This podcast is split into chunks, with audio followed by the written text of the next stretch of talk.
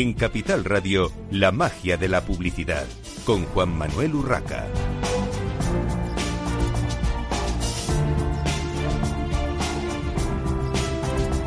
Buenos días, un viernes más a la magia de la publicidad en Capital Radio. Les habla Juan Manuel Urraca.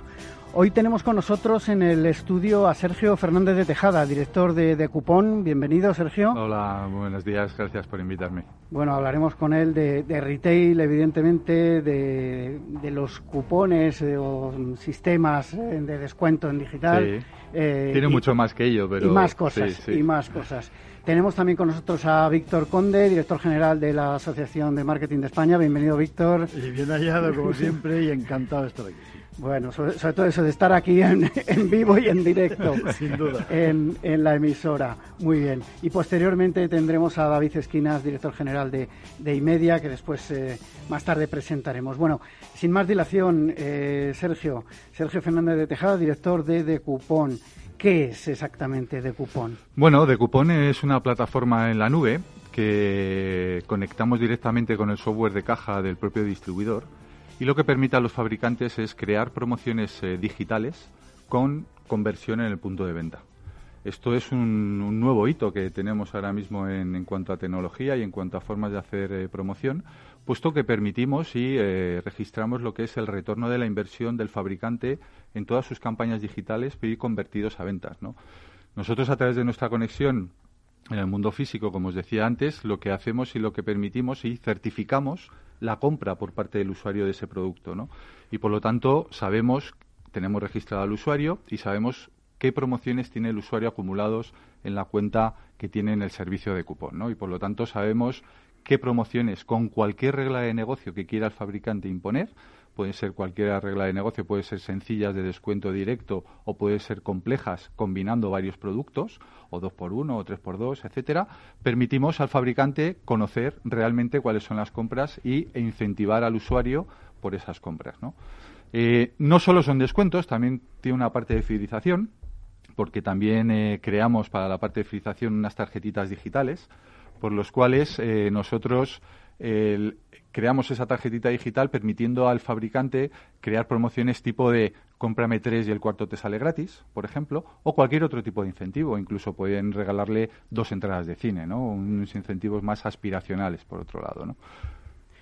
Sergio, ¿y por qué nace exactamente de cupón y cómo nace? O sea, ya, aparte del, del por qué. Eh, bueno, es, una larga historia. es una larga historia. Sí, nosotros eh, somos. Eh, los códigos vídeos suenan. Sí, sí, por supuesto. Pues nosotros somos los señores Vidia aquí en España. Ya hace muchos años llegamos a un acuerdo con los operadores para eh, realizar todo el mercado e impulsar todo el mercado de códigos QR. Hicimos un acuerdo con Telefónica, Vodafone y Orange en, aquel momento. Y a través de nuestras relaciones, eh, especialmente con ICOC, con la Asociación Española de Codificación Comercial, pues empezamos a ver que había un hueco en el mercado para este tipo de plataformas. ¿no? Empezamos a, hablar tanto con distribuidores como con fabricantes a ver cuáles eran sus problemas a la hora de crear promociones en el punto de venta. No, no solo eso, sino que además, claro, al final los grandes fabricantes sí tienen acceso a la distribución y pueden negociar con ellos en su trade marketing, etcétera, que todavía siguen haciéndolo, pero hay un largo long tail de fabricantes pequeñitos que no tienen ese acceso tan fácil a la hora de hacer promociones en el punto físico. ¿no? Por lo tanto, nosotros permitimos crear y damos acceso a todo ese long tail de fabricantes a crear promociones, pero promociones digitales o bien en nuestra propia aplicación. ¿no? Eh, de hecho, nosotros, a través de un sistema que hemos hecho, que es convertir la campaña en una URL, eh, imaginaros que un fabricante quiere hacer una campaña en Facebook y en Twitter, o en un influencer, por ejemplo, con un influencer, nosotros le otorgamos por cada una de las campañas una URL diferente para que este fabricante pueda publicarla, de tal forma que nosotros le hacemos toda la trazabilidad, como os he comentado antes, desde el mundo digital al mundo físico. ¿no? Nosotros somos más pro marca y más en el mundo físico. Queremos apoyar a la distribución y ya que estamos en este momento tan complejo que nos ha tocado vivir, bueno, pues eh, ahí surgió, digamos, toda esta iniciativa hace friolera de cinco años, más o menos. Y bueno, pues a partir de aquí ya tenemos conexiones con supermercados, con cadenas de supermercados, estamos conectados con Gadis, con Condis, con Lupa, con más que lanzamos el próximo lunes, con Unide y con Unide Canarias, hay otros retailers que van a venir ahora en el futuro muy, muy, muy cercano. Y ahora estamos lanzando la conexión con las farmacias. Nos hemos conectado ya a 9.300 farmacias en toda España y estamos lanzando ahora lo que es la provincia de Madrid y la provincia de Las Palmas. Eh, Sergio, antes de, continuar, una pregunta que me surge, una duda que me surge. Eh, hablabas de vuestra app y de conectar con diferentes eh, plataformas, redes sociales, etcétera, etcétera. Aparte de que las promociones no son vuestras, evidentemente son, de, fabricante. ¿De quién es el dato? ¿Quién obtiene el dato? Y quién tiene la responsabilidad del dato. Ahora que se habla tanto, porque es una parte delicada siempre cuando hay tantas, tantos jugadores para una misma campaña. Evidentemente la GDPR pues tiene una serie de limitaciones. Eh, el usuario se tiene que registrar en el servicio de cupón con un usuario que es un, un, email y una contraseña y le pedimos el sexo y la edad. Pero a partir de ahí también ofrecemos estadísticas gratuitas tanto a la parte de la distribución, al punto físico, como a la parte del fabricante. Le damos más en cuanto al perfil del usuario la actividad del usuario, etcétera, ¿no? Te voy a poner un ejemplo muy, muy claro. Por ejemplo, hemos hecho muchas campañas de sampling de producto gratuito con los fabricantes y a los fabricantes les damos la opción luego de poder comunicar con los usuarios, pero siempre a través del servicio de cupón. No le podemos dar el dato del correo electrónico al fabricante para que comunique directamente con él. Siempre tendrá que ser a raíz del servicio. Pero eh, si el fabricante, a la hora de publicar una URL en su Facebook, antes de entregarle la campaña, le pregunta quién eres, qué sexo tienes, qué edad tienes, etcétera, a partir de ahí podrá comunicarse con él posteriormente, ¿no? Pero bueno, desde el servicio evidentemente no podemos dar otro tipo de estadísticas que no sean agregadas en cuanto a la actividad del usuario, ¿no? Porque hablar del sampling, del sampling, pero ¿quién hace la entrega? O sea, cuando hablas de, sampling, eh, entiendo que no estás hablando del físico, sino de, por ejemplo... No, del físico, al final Vale. Al final, eh, lo que hacemos nosotros es entregamos una promoción que es un 100% de descuento para el usuario. El usuario llega al punto físico, coge el producto, canjea su cupón desde el teléfono móvil y se lo lleva. Tan sencillo como eso. Además, ahora eh, la actividad promocional en cuanto a promotores en punto físico es nula es casi nula, por no decir nula, ¿no? Eh, bueno, pues todo el tema de seguridad y todo esto que estamos viviendo eh, no les permite a los fabricantes poner promotores en los puntos de venta, ¿no? Y esto es un sistema muy sencillito, digital, por supuesto, y que además hemos demostrado con varios fabricantes con los que estamos trabajando que hemos reducido un montón el coste de sus acciones tradicionales con respecto a lo que estamos haciendo nosotros ahora. Al final es el usuario el que va al punto de venta, al punto de venta más cercano, con su cupón de 100% de descuento, coge el producto, canjea su cupón y se lleva el producto a su casa. Y Sergio, ¿cuál es la propuesta de valor de la plataforma para los fabricantes concretamente? Más allá de esto que comentábamos ahora de, hacer sampling de una forma. Bueno, pues aparte del sampling, eh, les permitimos crear y publicar las campañas eh, digitales y conocer mucho más al usuario, que esa es la segunda parte, conocer el ROI de su inversión en publicidad, herramientas que ahora mismo no existen, porque ahora mismo un fabricante, nosotros incluso somos una marca que hacemos campañas digitales, pues hasta ahora eh, las estadísticas que te daban eran más de impresiones y más de cuántas veces se ha visto un vídeo, ¿no? Pero no cerraban el círculo directamente al punto físico, ¿no? Nosotros sí lo permitimos. Además de todo esto, evidentemente permitimos al fabricante eh, crear todas sus campañas digitales con un objetivo, claro, que es vender, porque al final el fabricante lo que quiere es vender más, ¿no? Conocer al usuario de una manera, bueno, conocer al comprador, que no es el consumidor, ¿no? Yo siempre pongo el ejemplo de que yo compro Coca-Cola para mi casa, pero yo no consumo ese producto, lo consume eh, los miembros de mi familia, ¿no? Pero yo soy el comprador y soy el que decido al final a qué punto de venta voy a comprarlo y al final lo compro para mi familia. Al final permitimos al fabricante también intentar ponerse en contacto también con ese usuario. Pero diría más, no solo con el fabricante, como trabajamos en tres áreas, los distribuidores, los fabricantes y los usuarios, también aportamos mucho valor al distribuidor, ¿no? Porque el distribuidor puede hacer uso también de la plataforma hay ciertos distribuidores o cadenas de distribución que no quieren entrar en la parte de civilización porque supone un coste, supone una gestión, supone bueno una inversión importante y nosotros les dejamos la plataforma para que puedan hacer sus propias campañas y poder atraer a público desde la parte digital a la parte física, ¿no? Pero ahí te refieres fundamentalmente a retailers pequeños, digamos, porque los grandes tienen todos de alguna bueno, manera al final date sus, cuenta, sus tarjetas de sí, fidelización. Al final sí. estoy pensando en los grandes eh, hipermercados que no hay no hay ninguno que, Date cuenta que que no te los- ofrezca su tarjeta. Al final te, te está fidelizando por ahí y tiene tus datos. Sí, también, ¿no? sí, date cuenta que los que te he nombrado son más o menos los líderes regionales, ¿no? que no sí, tienen el claro. tamaño de los grandes retailers, que son los que realmente ven el, valor que nosotros les estamos aportando. ¿no? Les creamos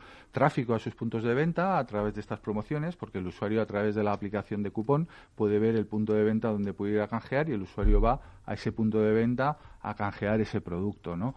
Eh, a partir de ahí, evidentemente, también le aportamos mucho valor al usuario, porque el usuario lo tiene todo en la aplicación, puede eh, obtener sus promociones de una manera muy sencillita, a través de un sistema muy sencillo que hemos hecho de seleccionar y guardar, simplemente.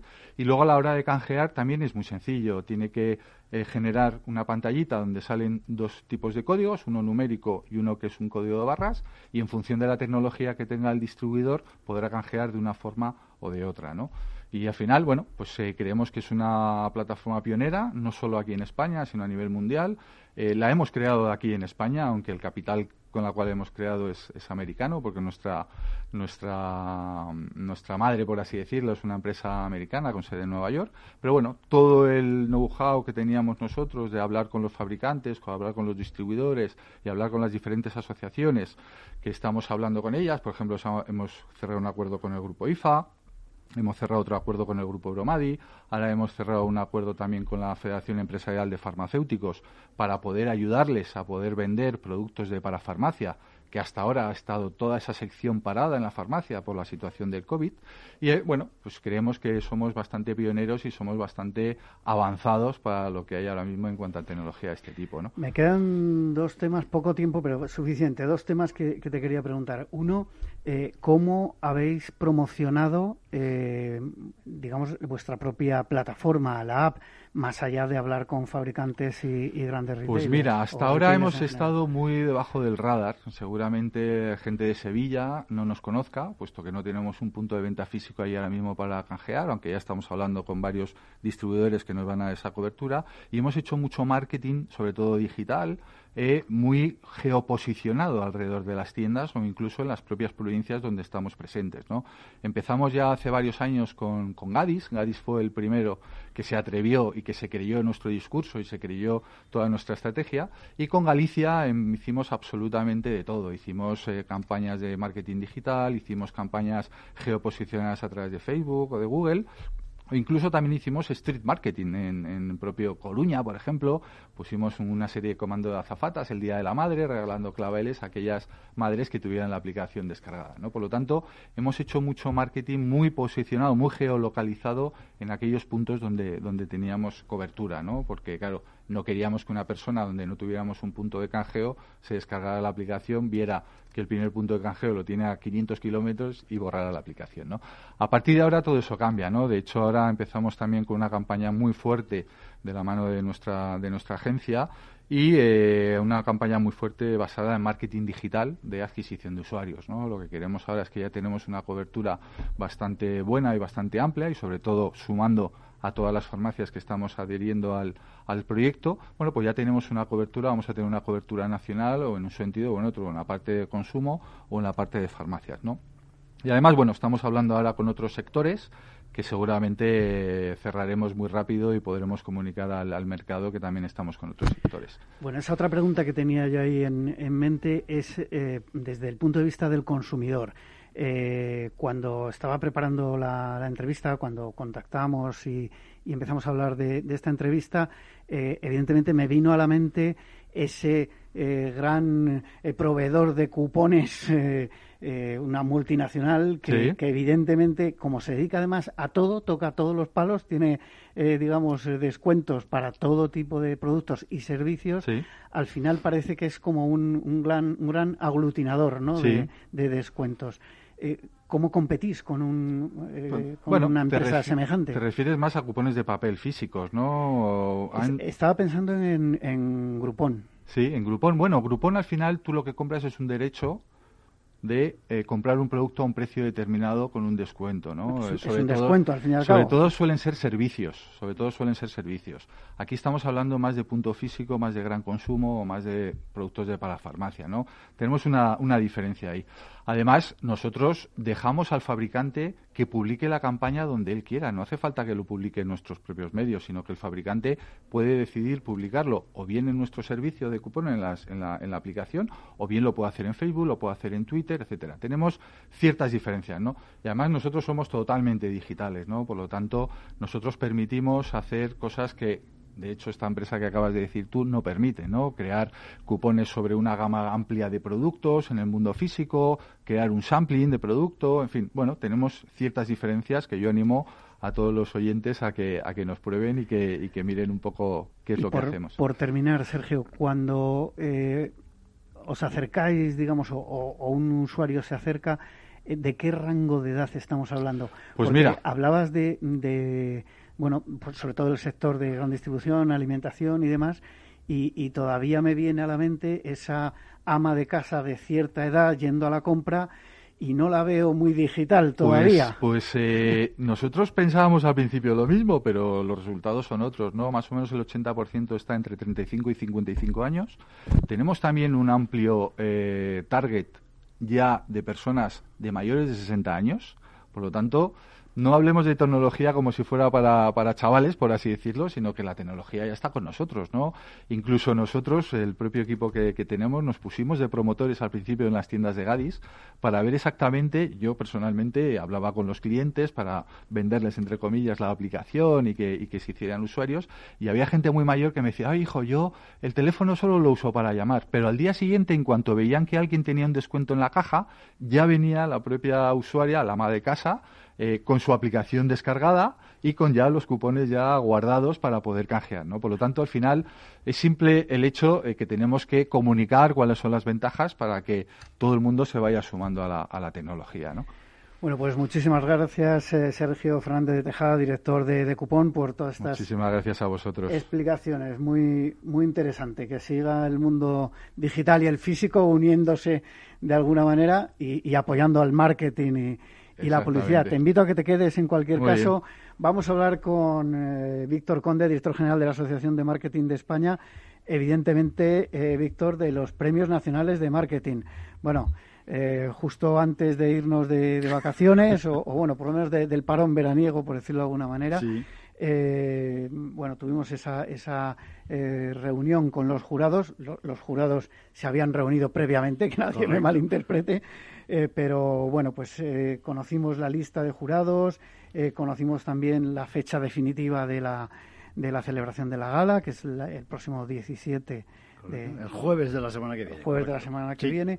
Cuéntanos un poco, si quieres repasamos un poco la, la, lista de jurados. si te parece, antes de entrar con, con las categorías y con esa, esa lista corta. Mm. porque son profesionales de mucho nivel, yo creo que, merece la pena yo creo que eh, es, eh, darles un repaso. Siempre lo hemos dicho, es decir, que eh, el, éxito de, estos premios y el reconocimiento y, el prestigio que tienen se debe a mm, los miembros que componen los jurados cada año.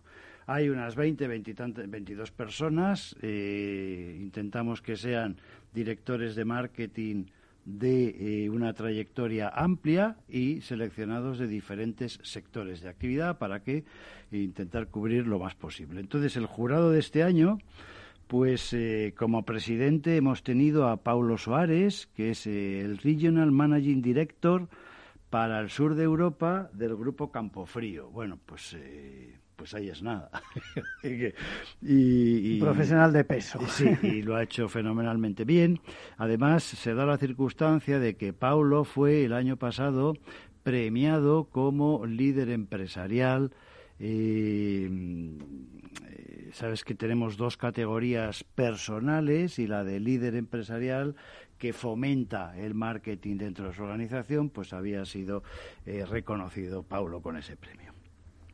Luego, eh, la Secretaría Técnica de los premios, siempre los, eh, ya desde hace, yo creo que son cuatro años, pero me falla la memoria, el tiempo pasa muy deprisa, lo hace cinco, no sé, pero está Trevia, eh, siempre detrás de esto y dando eh, rigor, seriedad y, sobre todo transparencia e independencia. Quiero decir que mm, yo creo que es importante que la organizadora pues no tenga la secretaría técnica, que no ostente la secretaría técnica. Y luego los miembros de este año, pues mira, eh, tengo aquí por ejemplo a Mónica Agustí, directora de medios en Mediamar, eh, Santiago Alfonso, eh, director de marketing en Cosentino, que también se da la circunstancia de que Santiago fue el año pasado el premiado como mejor director de marketing.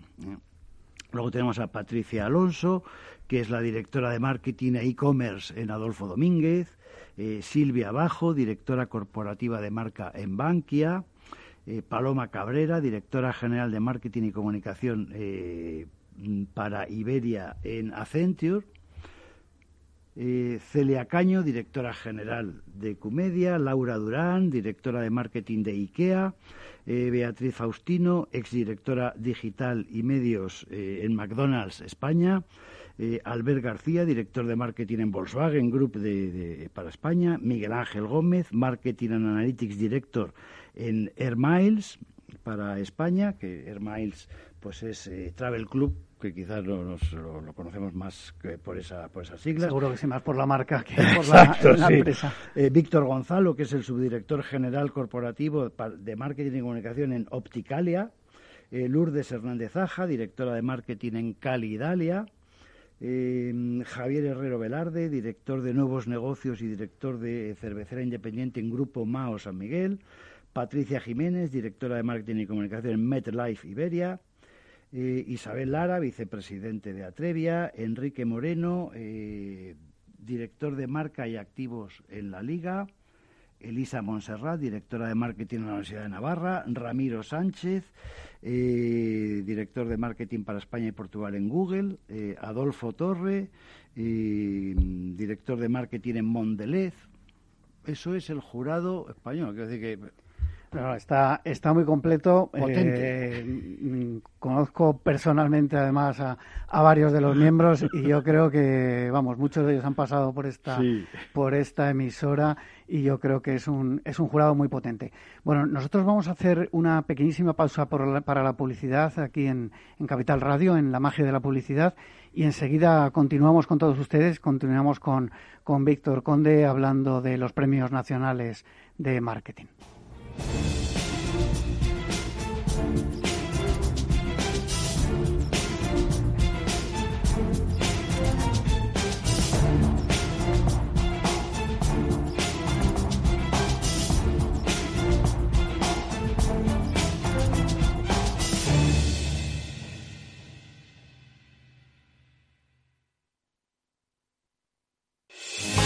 ¿Está pensando en montar una empresa pero no se atreve a dar el paso en solitario? Busca una marca conocida y consolidada que le respalde. En Franquiciados le ayudamos a elegir el negocio que más se ajuste a sus necesidades. Franquicias de éxito, innovadoras, de baja inversión.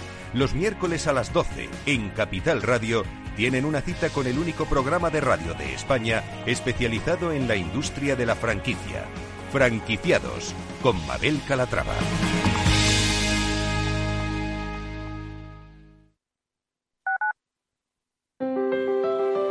Si te gusta la cocina gallega de siempre, en el Mesón Gallego 1 y el Mesón Gallego 2 encontrarás los mejores pescados y mariscos de las costas junto a recetas de la Galicia interior, además de las carnes de Sanabria y los mejores embutidos de Zamora y nuestra terraza. Te esperamos en la calle Muller 35, teléfono 91 579 3623 y en la Plaza de la Remonta 13, teléfono 91 579 0769. Una recomendación del programa gastronómico Mesa y Descanso.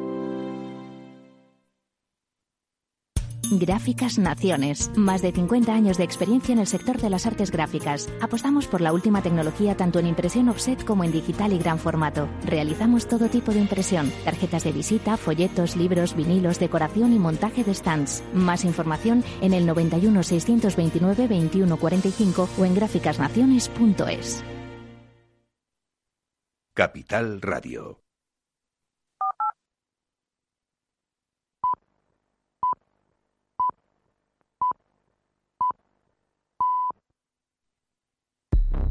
ERTES, ERES, teletrabajo, conciliación, reforma laboral, horario flexible, temporalidad. Nuestro país tiene una tasa de paro muy elevada y la tasa de temporalidad es también muy alta. Todo ello tiene un elevadísimo coste económico y social que no nos podemos permitir. Las claves de la vuelta del trabajo en Capital Radio. La magia de la publicidad con Juan Manuel Urraca. Thank you.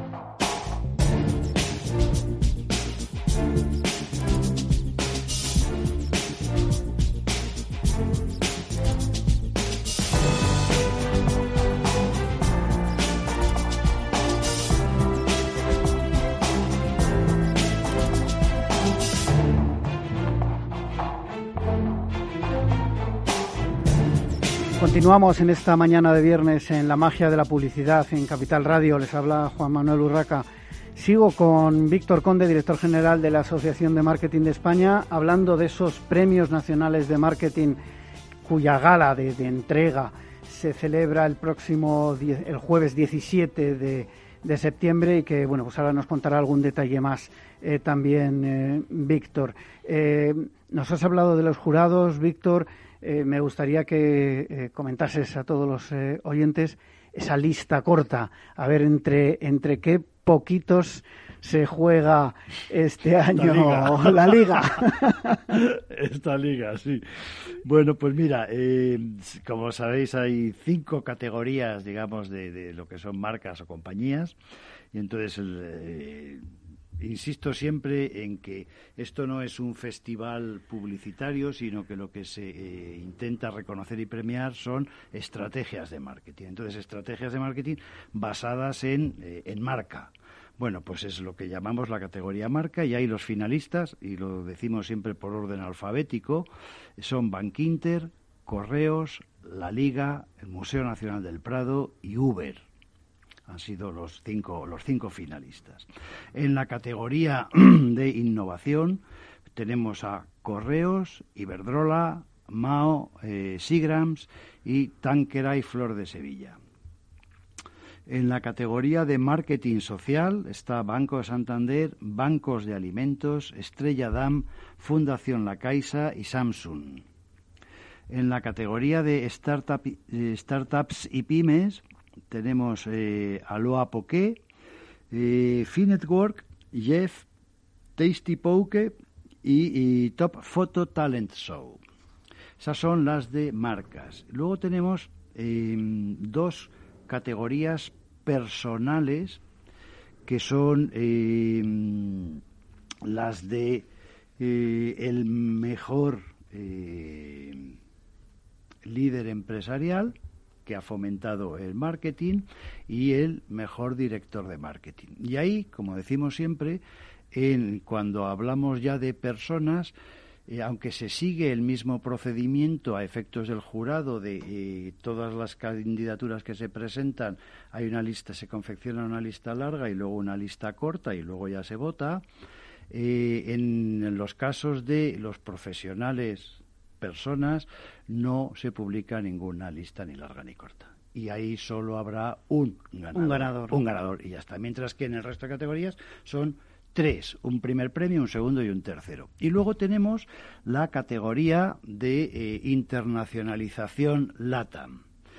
para esta categoría que lo que está intentando es reconocer el buen marketing que se hace a la hora de internacionalizar en aquella región, pues lo que hacemos es nombrar un jurado específico compuesto por mm, profesionales, digamos, gemelares de lo que tenemos en España, de lo que hemos hablado, pero de mercados latinoamericanos. Y entonces, este año ellos eh, hacen el mismo proceso de votación y la lista corta este año de eh, internacionalización hay dos subcategorías, una para empresas españolas, en su proceso de internacionalización allí y otra para empresas latinoamericanas directamente. ¿no? Entonces, en empresas españolas tenemos como finalistas a Banco Santander, Bimba y Lola, Bayowers, Jeff y, Preti Bailarinas y en la categoría de eh, empresas eh, empresas latinoamericanas tenemos Aeroméxico, Cerveza Andina, Doppler, Oncosalud y Vélez. Una, curiosidad, Víctor. Eh, cuando hablabas del jurado, cuando repasábamos ese jurado, eh, he recordado que en la lista corta hay alguna empresa eh, a la que pertenece alguno de los jurados. entiendo que mm, esos jurados se excluyen directamente, se autoexcluyen cuando, cuando se realizan las votaciones sobre campañas de su propia empresa o cómo, cómo se hace esto? Mira, eh, yo creo que mm, recibimos todos los años felicitaciones de los miembros del jurado por el procedimiento. El procedimiento primero es votación secreta, aunque estemos presencialmente, eh, nadie sabe eh, a quién vota cada cual. Es, es un sistema secreto de votación electrónico y automatizado, ¿vale? y segundo, cuando hay alguien, algún miembro del jurado implicado con su marca una categoría es eh, amablemente invitado a abandonar la sala, como no puede ser de otra manera. Y bueno, pues eh, aceptado pues, en todo momento, eh, fair play y ya está. Bueno. Me parece importante recalcarlo. Me parece muy bien la pregunta, sí. Porque al final siempre eh, surgen muchas veces con, los premios, con, los galardones, las, las suspicacias. y yo creo que, como tú bien decías, eh, la seria trayectoria de, los, de estos premios, yo creo que merece también, eh, digamos, esa, esa explicación, que todo el mundo sepa que esto, aparte de ser muy riguroso, aparte de esa eh, secretaría técnica que comentabas, aparte de, de, que la propia asociación no está implicada, digamos, de una manera eh, pues como podría pasar en, en otras ocasiones, eh, influyente, sino eh, colaborativa y, organizativa nada más. Yo creo que el, tener esta transparencia, ese sistema que comentabas electrónico de votación secreta, en fin, yo creo que son cosas que, que eh, se agradecen y se agradece. Se agradece, se agradece la, la, transparencia. Que en estos tiempos se habla mucho de transparencia, pero luego eh, hay que conocer lo que hay detrás. Y yo creo que esto, mm. esto es importante. Eh, Víctor, recuérdanos dónde y cómo se va a hacer esta gala de entrega de premios, porque estamos en un año un poco raro. Sí, básicamente es en Zalacaín la finca, donde ya se, se, celebró el año pasado. ¿Y, y cómo? Pues te puedo decir cómo lo prevemos hoy, en este momento, porque eh, estamos ajustando continuamente a las normativas. No, olvidemos que este lunes la Comunidad de Madrid publicó unas nuevas normas que evidentemente nos han afectado a la organización del evento.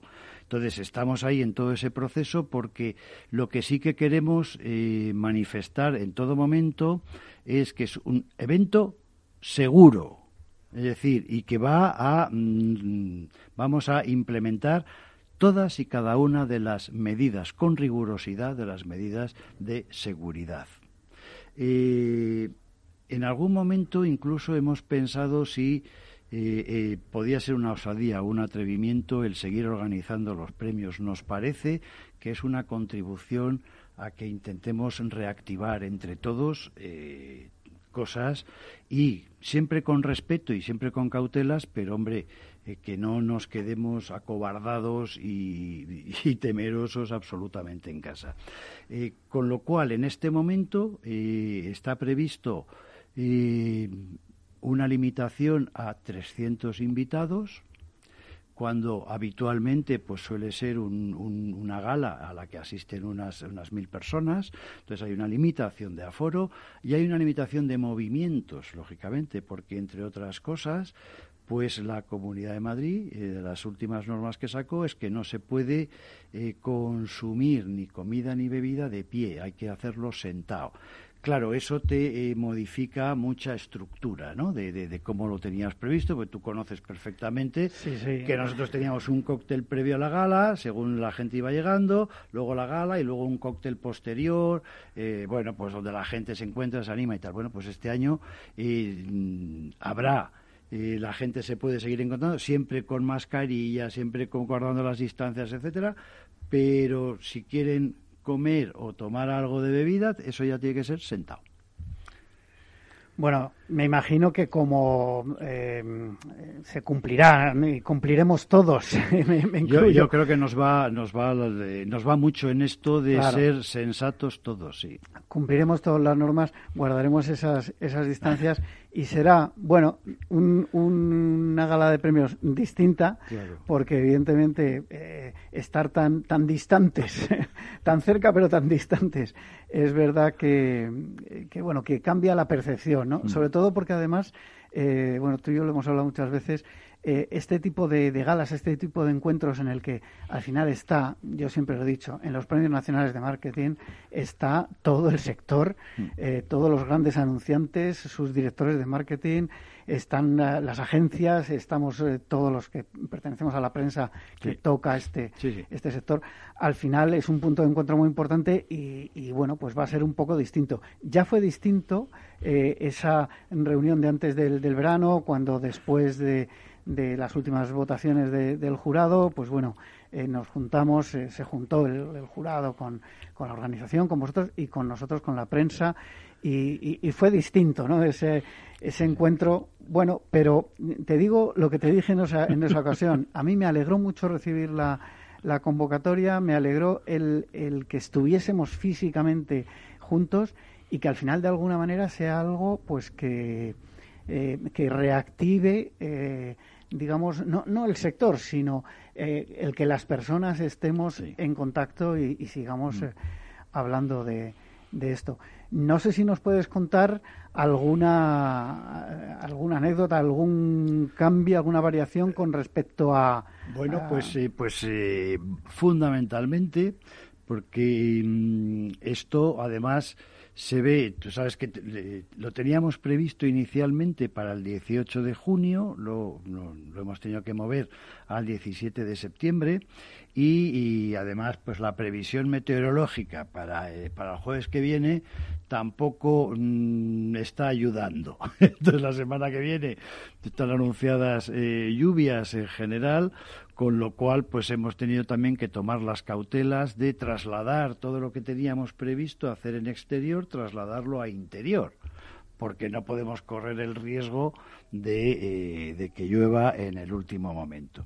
Y eso pues supone incluso más limitaciones de, eh, de asistencia, de aforo y de movimientos, porque antes cuando contábamos con una zona interior y una zona exterior, pues había más, eh, más amplitud. Entonces, eso son cambios. Y luego, algo que, em, que es evidente y que vamos a seguir también eh, con total eh, escrupulosidad es a la hora del acceso al evento mm, una toma de temperatura, es decir, entonces pues puede que haya gente que no deba mm, entrar y eso siempre puede suponer pues eh, malestar, malos entendidos, etcétera, pero quiero anunciarlo desde aquí para que eh, esto nos va demasiado a toda la profesión, creo yo, y debemos de ser todos responsables y, cautelosos.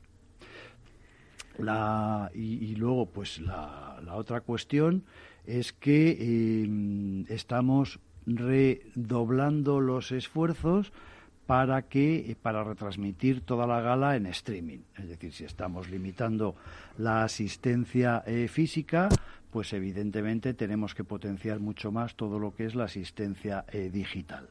Y ahí estamos redoblando esfuerzos para bueno, pues para que esto pueda ser eh, seguido mm, multitudinariamente por toda la gente que le interesa y que no va a poder asistir físicamente.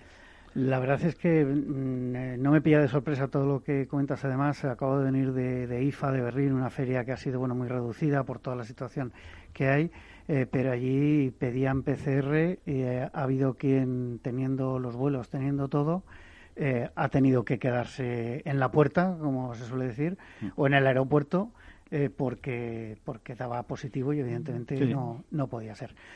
Bueno, me dice Félix, nuestro técnico, hoy desde la cabina técnico que ya tenemos a David Esquinas, director general de IMEDIA Viceun Madrid. Bienvenido, David. Eh, muchas gracias, eh, Juan Manuel. Muchas gracias por la invitación.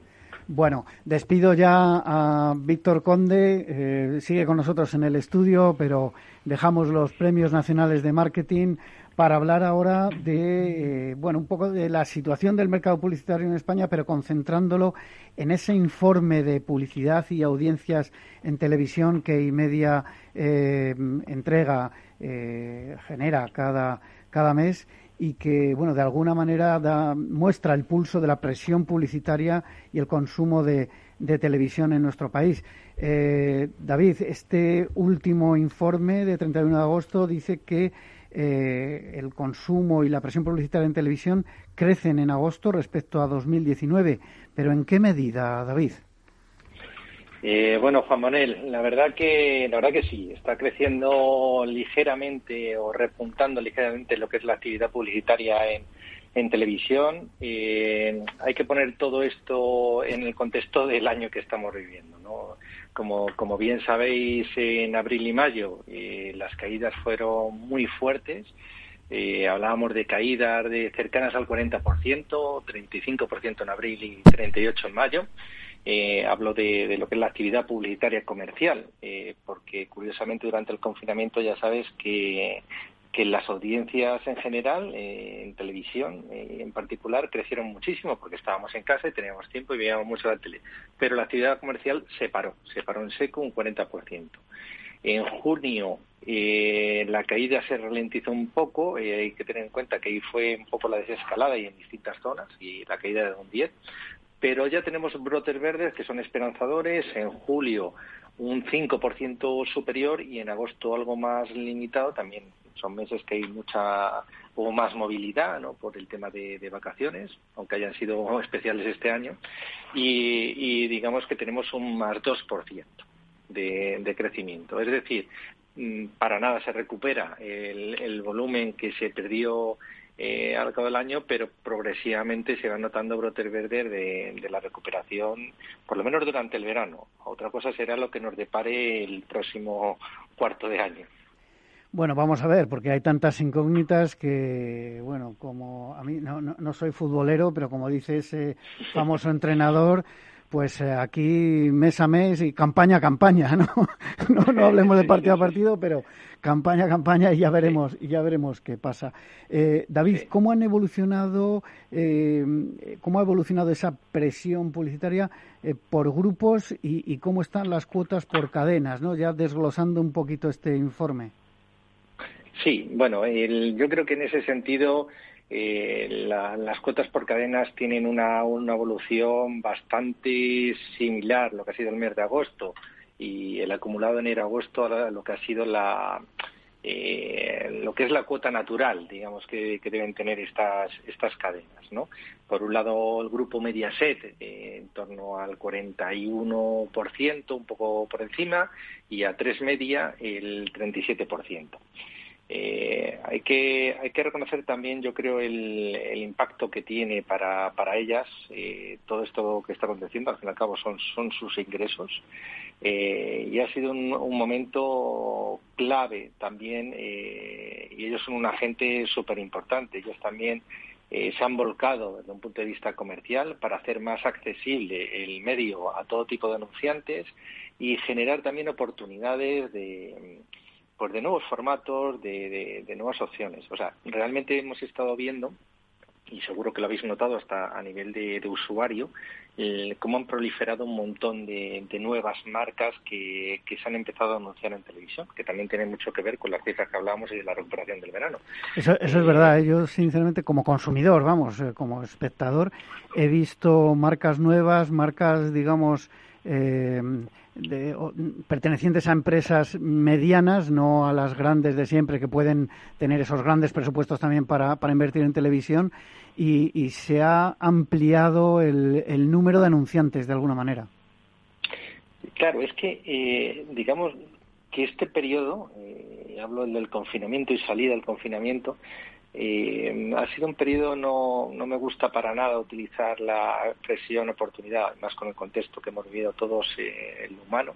Eh, no es una oportunidad entendida como un oportunismo, ¿vale? Eh, pero sí ha sido eh, una ventana nueva de, aire fresco para que eh, teniendo en cuenta que las cadenas también necesitaban eh, cubrir esos huecos, han hecho más accesible eh, el, poderse comunicar a aquellas marcas más medianas, como dices tú, Juan Manuel.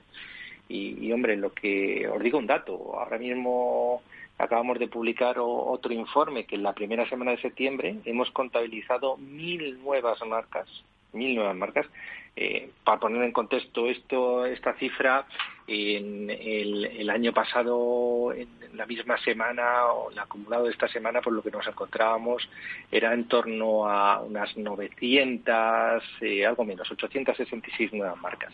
¿Qué implica esto? Que ha sido más, más accesible, eh, que hay nuevos modelos de negocio que se están beneficiando de esto, porque hay muchas empresas online, de comercio online, que, están entrando ahí.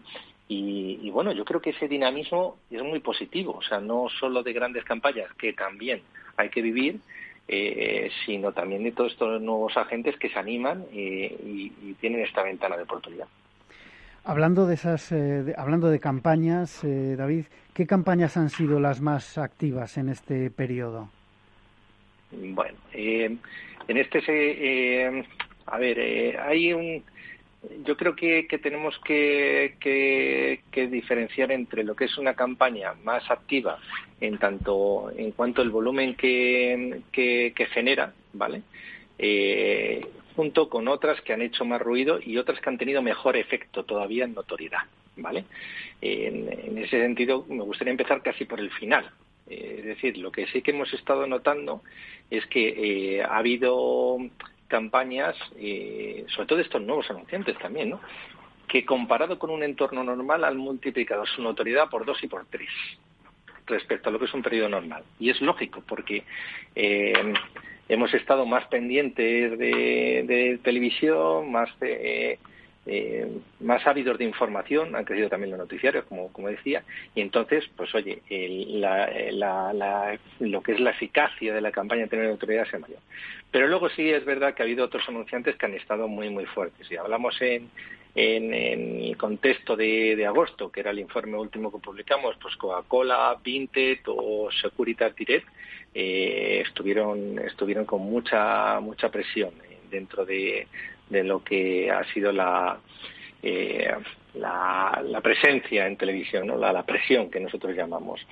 Pero también te diría que tenemos notables casos de, éxito en términos de eficiencia, por, tener propuestas muy valientes durante el periodo más amplio, no solo agosto, por no ceñirme, como fue el caso de BMW, que fue espectacular, eh, o, el de Vodafone, o el mismo ING, que son casos que conocemos aquí en la agencia. Muy bien. Eh, David, nos queda poco tiempo. Me gustaría eh, que nos comentases qué estáis haciendo. Eh, la pregunta es, genérica de un informe que, tenemos en Capital Radio, que es qué están haciendo las empresas de marketing y publicidad para sortear la incertidumbre ante la evolución del, coronavirus. Pero en vuestro caso, en, en Imedia, ¿qué estáis haciendo? ¿Cómo estáis afrontando este, este momento, esta situación? Mira, eh, pues te voy a parafrasear, Juan Manuel. Decías que campaña, campaña, partido a partido. Eh, hay una campaña muy presente ahora mismo en televisión. Te diría que aquí todos somos delanteros. ¿Vale?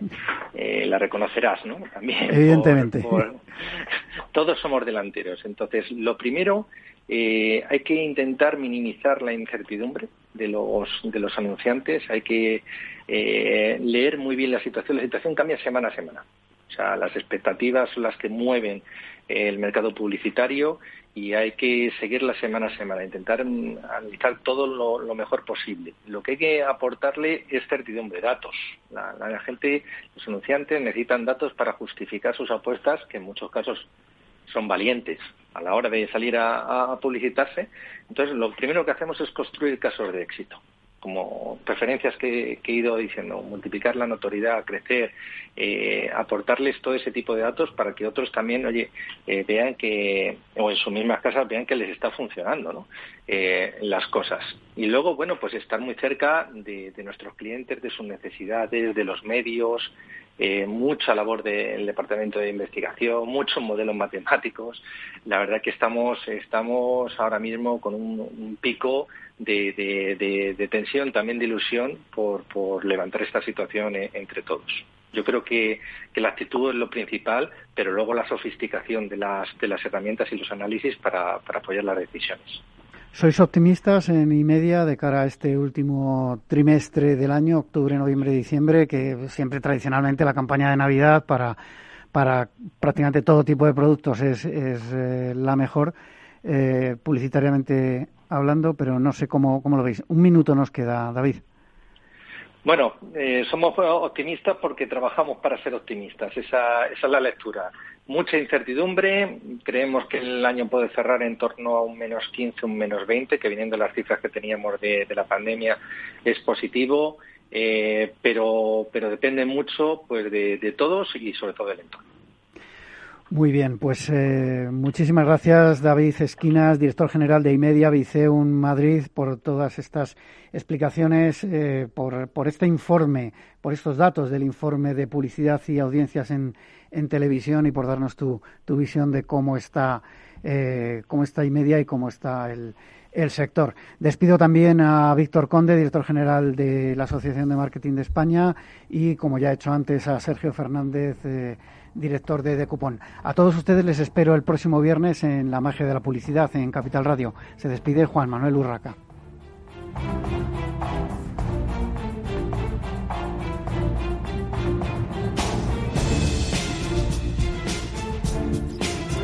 La magia de la publicidad con Juan Manuel Urraca.